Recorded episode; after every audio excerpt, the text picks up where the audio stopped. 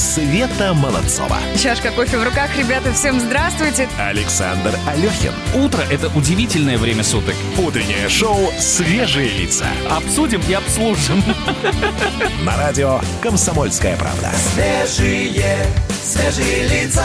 Сегодняшнюю дату в календаре можно обвести красным. Можно 12 и нужно. февраля, Да, да, да, напомню. потому что сегодня день рождения космодрома Байконур. Серьезно, 65 лет, юбилей. А я напомню, что именно отсюда был запущен первый искусственный спутник Земли. Ну и, конечно, самое главное. С Байконура полетел в космос Юрий Алексеевич Гагарин. Тот самый гагаринский старт, по-моему, называется стол, да? Или вот это вот? Ну, не знаю. Ну что ты, ну что ты? Не, слушай, в детстве мы же все мечтали стать космонавтами, серьезно. Ты Ну, знаешь, в моем детстве уж точно. Нет, в детстве, да, вот сейчас, когда я а, вспоминаю свои детские эмоции на этот счет, мне очень хочется полететь, почувствовать невесомость, но я не могу себе представить, потому что мне кажется, что я был в, на ВДНХ в павильоне, который называется «Космос», его сумасш- сумасшедшим образом, и мне кажется, что там очень тесно. А космонавты там летают, чтобы ты понимала, э, по году, а то и по более сейчас, Да. вот эти длительные экспедиции. Слушайте, я была в фантастическом музее в Вашингтоне. Есть музей тоже космонавтики. Он несколько иначе там, естественно, называется. Не ВДНХ, я Нет, правильно понимаю. Огромное количество экспозиций. Наш союз там есть, серьезно. Причем там, конечно, эта история прекрасна тем, что а, ты в любой экспонат можешь зайти, ты все это можешь потрогать руками. И вот космос этот самый может стать тебе ближе. Но- Мы с тобой Да. разговариваем как два дилетанта о космосе, понимаешь? И, наверное, имеет смысл сейчас обратиться к человеку, который про космос знает буквально все. Абсолютно все. Итак, друзья, у нас на связи генеральный директор Государственной корпорации по космической деятельности Роскосмос Дмитрий Олегович Рогозин. Дмитрий Олегович, доброе утро. Доброе утро. Да, доброе утро, доброе утро. Ну, мы сейчас немножко разговаривали про космос и вспоминали гагаринский старт. Скажите, пожалуйста, а насколько ритуал, инструкция по отправке космонавтов вот в начале 60-х годов отличается от того, как проходят проводы э, в полет космонавтов вот сейчас, в 2020 году, в наше время? Ну, во-первых, есть определенные традиции, которые сложились, э, ну, в силу сказать, нараб- наработанного опыта э, тогда на Байконуре, когда отправляли первых космонавтов. И хочу сказать, что эти традиции, они незыблемые и передаются с поколения в поколение. И каждый, э, кто посвящается вот в эту ответственную сферу фирме космонавтику, Дмитрий Олегович? что мы вот с 2011 года из Байконура отправляем не только наших российских космонавтов, но так получилось, что теперь э, вот с этого 2011 года летают и американцы, и европейцы, и японцы. И вот недавно арабский космонавт из Эмиратов летал. Да, Но слышали. все они, да, все они самым четким образом следуют той традиции, которая сложилась в советской космонавтике, и которую никто никогда не нарушает. Но есть еще одновременно, конечно, и не просто традиции, сказать, какие-то суеверия и, и, и прочие обычаи, но есть, э, безусловно, и правила, которые продиктованы жизнью и, извините, даже и кровью, поэтому э, это очень ответственная сфера, и здесь э, отход на миллиметр от этой традиции, он практически невозможен. Ну, вы рассказали про космонавтов, которые э, недавно отправлялись, в том числе из Арабских Эмиратов. А какие-нибудь важные пуски пройдут на Байконуре именно в этом наступившем 2020 году? Знаете, все пуски для нас важны, потому что когда э, готовится ракета, готовится разгонный блок, э, или космический автоматический аппарат, или тем более экипаж, то внимание уделяется ну, всем процессам. Для этого работают государственные комиссии. У нас две. Одна занимается именно космическим аппаратом, другая отвечает за пилотируемый пуск. Я как раз возглавляю вторую эту комиссию э, и пилотируемой космонавтики. И там э, мы следим за каждым пунктом подготовки, за всей циклограммой подготовки к полету. А работают технические специалисты в технической комиссии, технический э, руководитель комиссии докладывает мне о готовности всех систем и, комплекса наземной космической инфраструктуры, э, ракеты космического назначения, самих космонавтов. Поэтому здесь надо сказать, что мне сложно выделить какой-то отдельный пуск. Их всего будет в этом году у нас довольно-таки много. С Байконура а, по предварительному плану около 18 пусков э, значит, на, на этот год. Да? Но это много, действительно. Плюс у нас Восточный будет летать, плюс у нас э, Гвианский космический центр, там наши ракеты «Союз» летают. Ну и, конечно, э, космодром Плесецк, так называемый северный наш космодром, uh-huh. с которого обычно стартуют э, наши ракеты, но в интересах выведения аппаратов э, Министерства обороны. Поэтому четыре космодрома будут работать в полный рост, но Байконур будет загружен больше всех.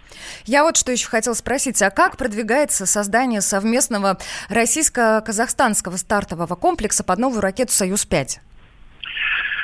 Когда мы вошли в аренду космодрома Байконур, это было примерно 25 лет тому назад, да, после распада а, Советского Союза, вот мы с тех пор арендуем космодром и саму космическую инфраструктуру, и город, где установлена наша администрация, там работает и МВД, и ФСБ, и наша прокуратура. Значит, но в городе, хотя, конечно, демографические процессы естественные, поэтому сегодня россиян среди горожан примерно около 34% осталось. Остальные это уже граждане Казахстана. И, конечно, когда мы вошли в эту аренду, а, у нас было около 19 пусковых установок, которые сейчас э, в рабочем состоянии находится всего три. А, две пусковые установки под ракету «Тяжелый протон», но она тоже будет эксплуатироваться не, не позже 2024 года. И 31-я площадка, так называемая, это площадка, с которой стартовала ракета вместе с Валентиной Терешковой. Гагаринский старт остановлен у нас был в прошлом году после того, как мы выработали все ракеты «Союз ФГ», и теперь он будет подлежать модернизации.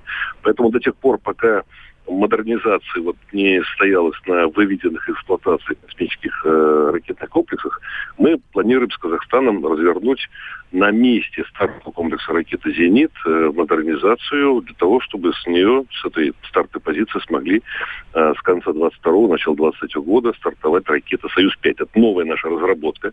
А что это за суперракета, да? Вы знаете, это интересная очень ракета должна получиться. Мы ее условно между собой называем «Карандаш». Она будет двухступенчатая, очень простая. Это как автомат Калашникова. Значит, э, на первой ступени самые мощные скоростные в мире двигатели РБ-171МВ э, тягой под 800 тонн. Э, соответственно, эта ракета должна ну, войти в такую жесткую конкуренцию с лучшими образцами ракетной техники и американцев, и европейцев. Мы делаем на эту ракету ставку. Она будет у нас применяться в наземном варианте э, именно с Байконура может быть, в перспективе с Восточного. Она же станет основой для создания первой ступени ракеты сверхтяжелого класса. И в случае, если заработает морской старт, тоже в морском варианте она будет летать из морского старта, который сейчас находится в, в руках компании S7 Space. Поэтому это очень важное э, такое движение вперед, когда мы уже переходим к ракетам. Это Ангара, она в этом году начнет снова испытания свои. Это Союз-5, это Союз-6, это новая ракета среднего класса. Дальше мы двигаемся в сторону создания двигателя на метане, поэтому э, вся отрасль пришла в серьезное движение. И это очень важный выбор для нас с точки зрения и повышения конкурентоспособности, но и потом для нашей молодежи, для нашего инженерного молодого конечно, класса. Конечно. Это очень интересно. Не просто там повторять то, что было сделано великими нашими предшественниками, но сделать что-то самим, своим интеллектом, своими руками. Поэтому, мне кажется, это очень важно. Вот э, вы сами упомянули космодром Восточный. Вот, насколько я знаю, бригады с Байконура э, переезжают на Восточный. Значит ли это, что Восточный готов к началу работы? И вот что будет дальше с Байконуром? Оставим ли мы его? Как будут обстоять дела в этом направлении? Я думаю, что Восточный все-таки у нас предназначается именно для э, обеспечения всех наших интересов по федеральным программам. То есть это для нас гарантия того, что что бы ни произошло в мире, ну, не хочу говорить никаких сценариев, все возможно, в принципе, да, в мире, но мы должны иметь железобетонную гарантию, что у нас на своей территории есть космодром, который обеспечит э, выведение любых э, космических аппаратов, как автоматически, так и пилотируемых в космическое пространство. То есть полная наша независимость и суверенитет. Вот для этого Восточный. Э, сейчас э, у нас летает первая очередь космодрома. То есть это для ракеты «Союз-2». В этом году мы начинаем с конца апреля пусковую кампанию. Пока в интересах э, наших иностранных партнеров, компании OneWeb. будет от 4 до 5 пусков в этом году. Ну, а дальше он будет наращиваться по мере ввода второй очереди космодрома. Это 23 год, должна полететь Ангара. Дальше третья очередь космодрома будет строиться. Это под ракета «Союз-5», под ракета сверхтяжелого класса. Это уже ближе к 27 году. То есть космодром будет развиваться так же, как Байконур развивался. Он mm-hmm. тоже строился постоянно, да. Первая очередь была построена вот под автоматы, под э, запуск э, белых стрелок и так далее.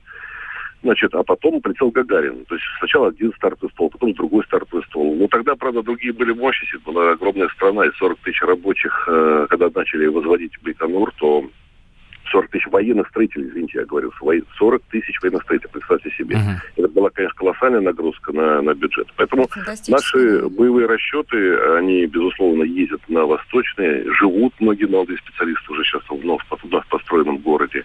Ну, Но... все самое интересное у нас впереди, правильно? Ну, конечно. Ну, то есть, в принципе, э, наша организация, которая отвечает за значит, эксплуатацию космодромов России, она где-то э, использует возможность того, чтобы наши э, значит, стартовики жили постоянно, там, где находится космодром, а где-то, где требуется, мы просто перебрасываем силы и средства. В целом и Байконур, и восточные вот стартовые столы, которые там находятся, способны каждые 17 дней э, обеспечивать запуск ракет. Ага. Дмитрий Олегович, спасибо вам большое. Спасибо Мы большое. от всей души поздравляем вас с днем рождения космодрома Байконур. Большое для всей нашей страны праздник, который, впрочем, надо всех поздравить. Все мечтали однажды как-то соприкоснуться с этим удивительным явлением космос, посмотреть на Вселенную своими глазами. Ай, да, да. Светлана Молодцова. Александр Алехин. Утреннее шоу «Свежие лица». Всем привет, меня зовут Мария Баченина, и я автор подкаста «Здоровый разговор». Подписывайтесь на мои подкасты на всех популярных платформах, ставьте лайки и присылайте свои темы, интересные вам, на почту подкаст собачка. Утреннее шоу «Свежие лица» на радио «Комсомольская правда». Свежие, свежие лица. Не отпускает нас на самом деле сегодняшний праздник. Сегодня 12 февраля особенный день. Э, сегодня день рождения Московского зоопарка. Сегодня день рождения космодрома Байконур. И Да, вот только да. что мы дозвонились и поговорили с генеральным директором государственной корпорации по космической отра- деятельности Роскосмос Дмитрием Олеговичем Рогозиным. Да, есть такое дело. А еще периодически, когда затевается тема космоса в беседах, ну, с друзьями, с коллегами, часто возникает один предельно простой вопрос. Каким образом можно простому обывателю, вот простому человеку попасть на Байконур и посмотреть на старт? А я тебе могу сказать, что у меня периодически даже в э, соцсетях всплывает реклама, экскурсии на Байконур. Но у меня, Серьезно, да, да, да? да, но у меня рука никогда не поднималась нажать, потому что они же там ничего не, скажут. Там написано просто введите свой номер. Да, да, да. Мы вам перезвоним и все расскажем, и будут меня потом уговаривать за бешеные деньги. Мы решили разобраться. Да, да, мы озадачились вопросом, и сейчас, друзья, собственно, ответы мы получим от научного обозревателя «Комсомольской правды», члена общественного совета госкорпорации «Роскосмос» Александра Милкуса. А на самом деле уже несколько лет на Байконур может попасть любой желающий. Есть туры, и в тот промежуток, когда нету стартов, пилотируемых стартов, самое интересное, это пилотируемый старт, когда на ракете улетают на Международную космическую станцию космонавты, но есть и туры на запуске э, ракет со спутниками, то есть не пилотируемые. Туры на трех дней, они включают встречу в аэропорту Зеларды, комфортабельным автобусом привозят в город Байконур, и там экскурсии на территории города, экскурсии на так называемую вторую площадку, где есть дом-музей Гагарина, дом-музей Королева. Гагарин в этом домике ночевал перед стартом. Есть большой космический музей. Иногда возят и на стартовые комплексы. А, Это такая вот крупная большая программа. Она стоит около 50-70 тысяч рублей. Есть программы на пилотируемый старт. Они существенно дороже, с посещением стартовой площадки, наблюдательного пункта. Самим попасть в Байконур, в город и на космодром нельзя. Это режимная территория, это закрытый город. И поэтому надо заранее, ну, примерно где-то за месяц, нужно э, покупать тур, подавать свои документы.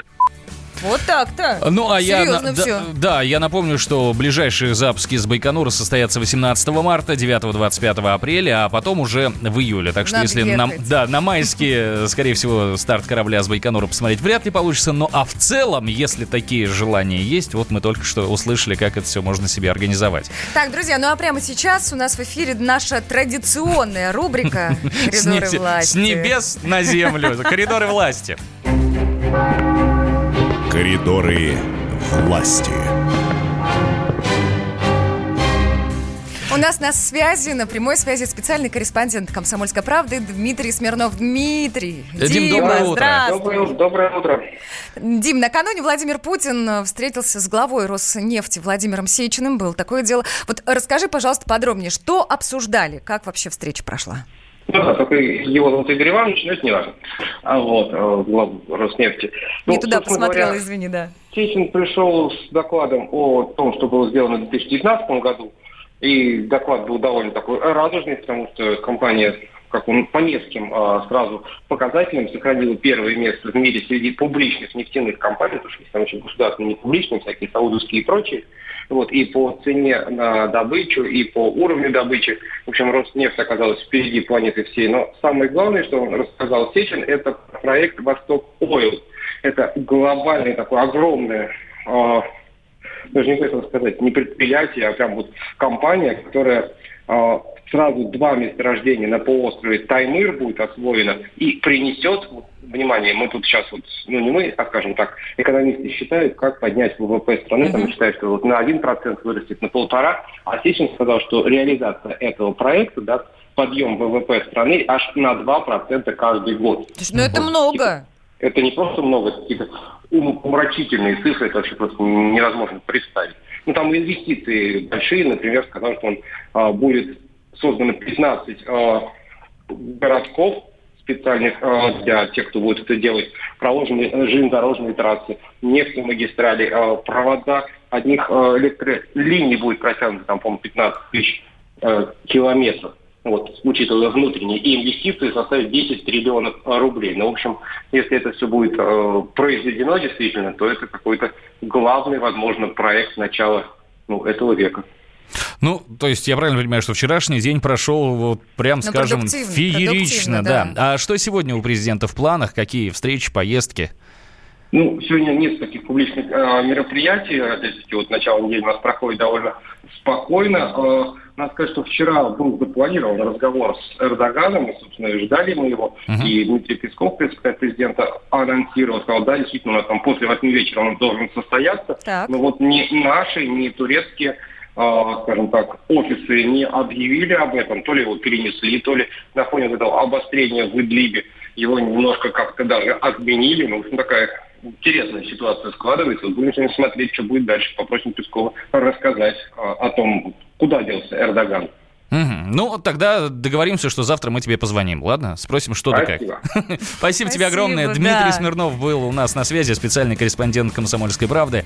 Но... Как я имя Сечина перепутала? Вот как это случилось? А я, знаешь, на самом А деле я могу тебе сказать. объясню. Подожди, ну, давай, нет, нет, ладно. я тебе объясню. После общения с Дмитрием Олеговичем Рогозиным не мудрено.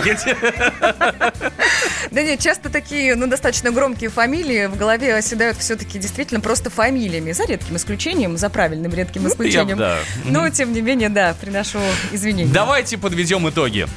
Давайте подведем итоги сегодняшнего утра. Ну, на самом деле, все прекрасно. Все чудесно, вроде сложилось все хорошо. И с погодой у нас все неплохо. Кстати, напомню, на всякий случай, в Москве сейчас от 0 до плюс 1 градуса, небольшая облачность.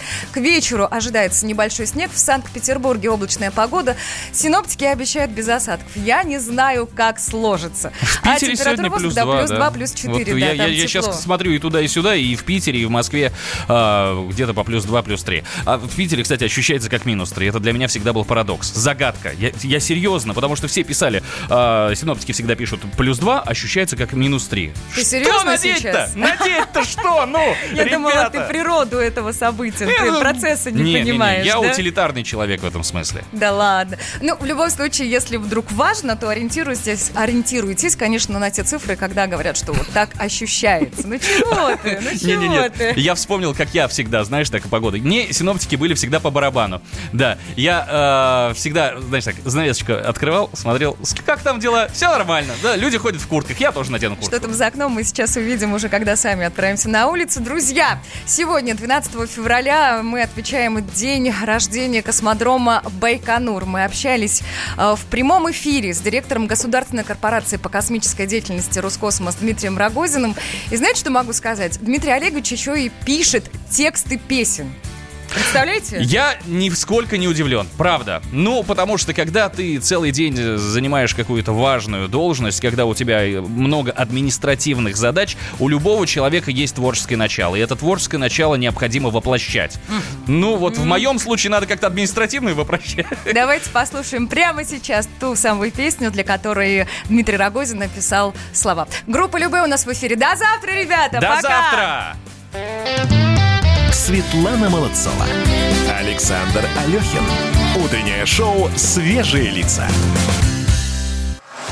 Самые осведомленные эксперты, самые глубокие инсайды, самые точные прогнозы. Точные прогнозы. Знаем все лучше всех. Ведущие. Неудержимый Мардан и прекрасная Надана Фридрихсон. Первая радиогостинная «Вечерний диван» на радио «Комсомольская правда». Два часа горячего эфира ежедневно по будням в 6 вечера по Москве.